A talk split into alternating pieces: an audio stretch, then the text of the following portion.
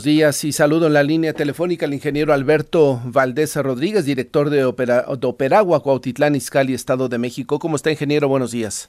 Martín, muy bien, muchas gracias, muchas gracias y muchos saludos a usted y a su auditorio. Buenos días. Igualmente, buenos días. ¿Qué opinión le merece lo que los ciudadanos decían? Yo creo que es un poco de todo, ¿no?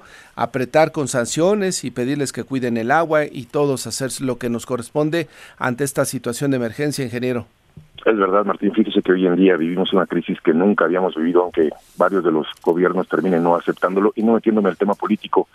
Créeme que soy muy técnico, pero ante la crisis y sentirnos solos ante una falta de declaratoria de emergencia que nos pudiera dar recursos adicionales para actuar y poder tener mayor mantenimiento en nuestra infraestructura, en nuestros tanques, en nuestras redes, pues estamos haciendo hasta lo imposible por tratar de, de que la de que la crisis se nos venga más a pesar de que cada día va siendo más difícil.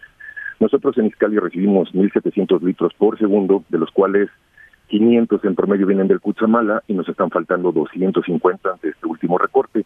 Esto hace que estemos necesitando de manera adicional por este recorte de este sistema 21 millones de litros, ya que un día tiene 86.400 segundos, y lo multiplico por los 250, 21 millones de litros es una cantidad impresionante de agua y tiene razón la población. Honestamente yo no estoy a favor de que tengamos que ocuparlo esto como un método de corrupción, pero lo que sí es un hecho es que nunca hemos pagado el agua de la manera en que, en que se, debe. Si lo comparamos contra una que compramos embotellada en la tienda, hay una disparidad impresionante en cuanto a monto. Y, y, pues bueno, esto obedece ahora que empecemos a tomar nuevas acciones, nuevas culturas para que desde lo que hacemos en casa empiece a cambiar a fin de que no se nos acabe el, el líquido porque cada vez es más difícil, créanme lo que sí. Claro, claro, lo imagino. En el caso de eh, eh Cotitlán Izcalli, las sanciones también serán económicas y serán de pues eh, trabajo comunitario o en el caso extremo ir a prisión para aquellos que desperdicien el agua. ¿Era necesario llegar a esto, ingeniero? Pues mire, la verdad es que nuestra cultura nos lleva desafortunadamente luego a eso. Cuando es por buenas personas terminamos no entendiendo. Lo que sí no quisiéramos bajo ninguna circunstancia es que se cambiara este mecanismo que queremos implementar a fin de forzarnos a hacer las cosas diferentes. No quisiéramos que se trasladara ahora un mecanismo de represión que terminara haciendo que pues quien no debe empieza a tener un beneficio en muchos sentidos. Estamos conscientes de ello. La presidenta en especial ha puesto a platicado con la gente de seguridad, con nosotros. Tenemos un área de control hidráulico que se dedica, que trae unos abogados, tenemos un vehículo destinado a estar atendiendo de inmediato las las eh, reportes que pudiéramos tener, porque créame que sí se da el hecho de que primordialmente en las madrugadas se queda pegado un flotador, se quedan pegadas las, las descargas que van a las cisternas y encontramos, además de nuestras fugas, fugas que también se dan dentro de los domicilios, incluso una invitación ahí, si, nosotros nos ponemos a revisar nuestros WCs, nuestra propia infraestructura sería muy bueno porque hoy cada gota, de veras que es muy, muy, muy importante cuidarla. Recordar a usted, digo, no, yo no soy tan, tan joven, tengo 48, pero desde aquel entonces, en los años 90, 80, ya había alguien que decía, cierra, cierra, se nos va a acabar. Nunca pensamos que fuéramos llegar a llegar a esta crisis que hoy vivimos que es real y que, pues desgraciadamente hay quien cierra los ojos a decir que no va a pasar, le seguimos echando la culpa a los del pasado, entonces es, es complicado el, el, el, que si no acepto que tengo un problema ahorita, el atenderlo, ¿no? Porque es la única manera de, de empezar a buscar nuevas estrategias. Sí, porque en el peor de los escenarios llevamos, según esto, cuatro, vamos para el quinto año de esta crisis y cada vez ha ido recortando, como usted nos señala, el suministro de agua potable para que ustedes a su vez lo lleven a los domicilios de los ciudadanos. Eh, dígame una cosa, ¿en Cuautitlán se registra algún hecho o se ha registrado algún hecho de esto que ahora se llama el huachicoleo de agua potable? Es decir, ¿se ha detectado alguna situación o han estado exentos de esto, ingeniero? No, por supuesto, por supuesto que fíjese que es un municipio que desgraciadamente adolece bastante de esta situación.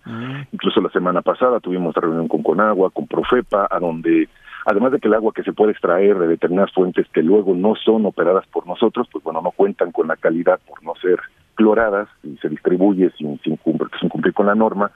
Además de ello, hoy también obedece a que tenemos que controlar todo esto nosotros también desde el interior para ser más eficientes y hacer llegar al agua. Fíjese, fíjese que en este caso es es bien rara la dinámica que se está dando el organismo y no dejo yo de agradecer a todos nuestros usuarios que hoy que estamos siendo más ineficientes que nunca porque nos está faltando el, el servicio, estamos haciendo interconexiones para el que sí tiene, pues, pues qué cambiarlo y llevarlo al que no.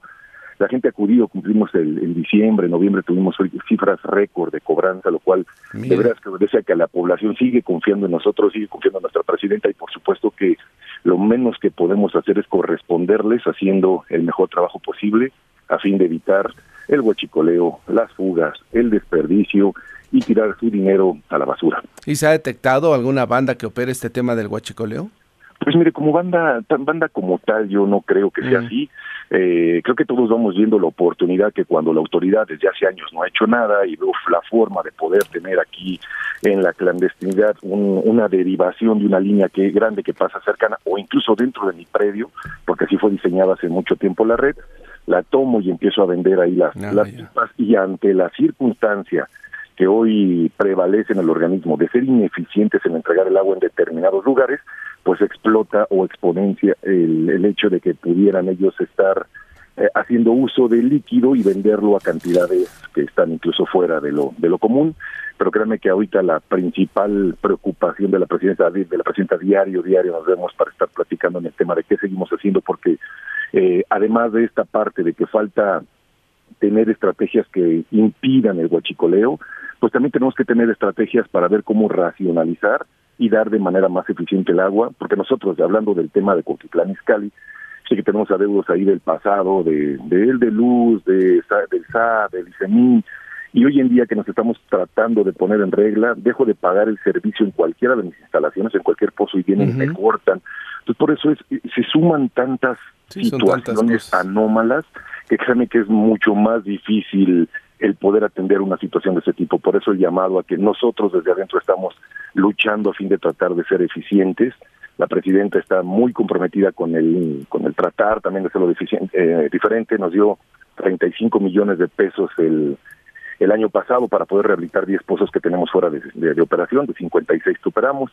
Entonces, en este caso, créanme que se hace hasta lo imposible a pesar de que no es suficiente y desgraciadamente nuestra cultura y nuestra propia nuestra propia eh, forma de pensar en el municipio también no ayuda a contribuir a que hagamos las cosas de un, pues, modo diferente. Seguiremos atentos, ingeniero. Ojalá que este tema, eh, pues poco a poco se vaya resolviendo. Implica el compromiso de todos, de ciudadanos, autoridades y para que eh, pues no pase a más, ¿no? Para que no llegue a una situación mucha más crítica. Le agradezco la conversación esta mañana y seguimos en comunicación.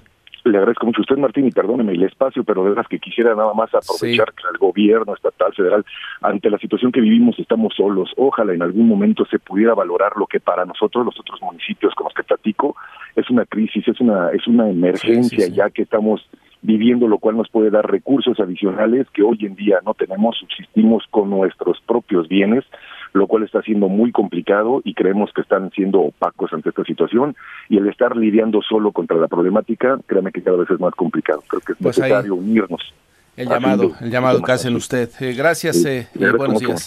Que le vaya muy bien, buenos días. Y nos lo dice justamente quien opera, eh, quien está atento y encargado de suministrar el agua potable. Hay una crisis que no se puede negar. Seis de la mañana.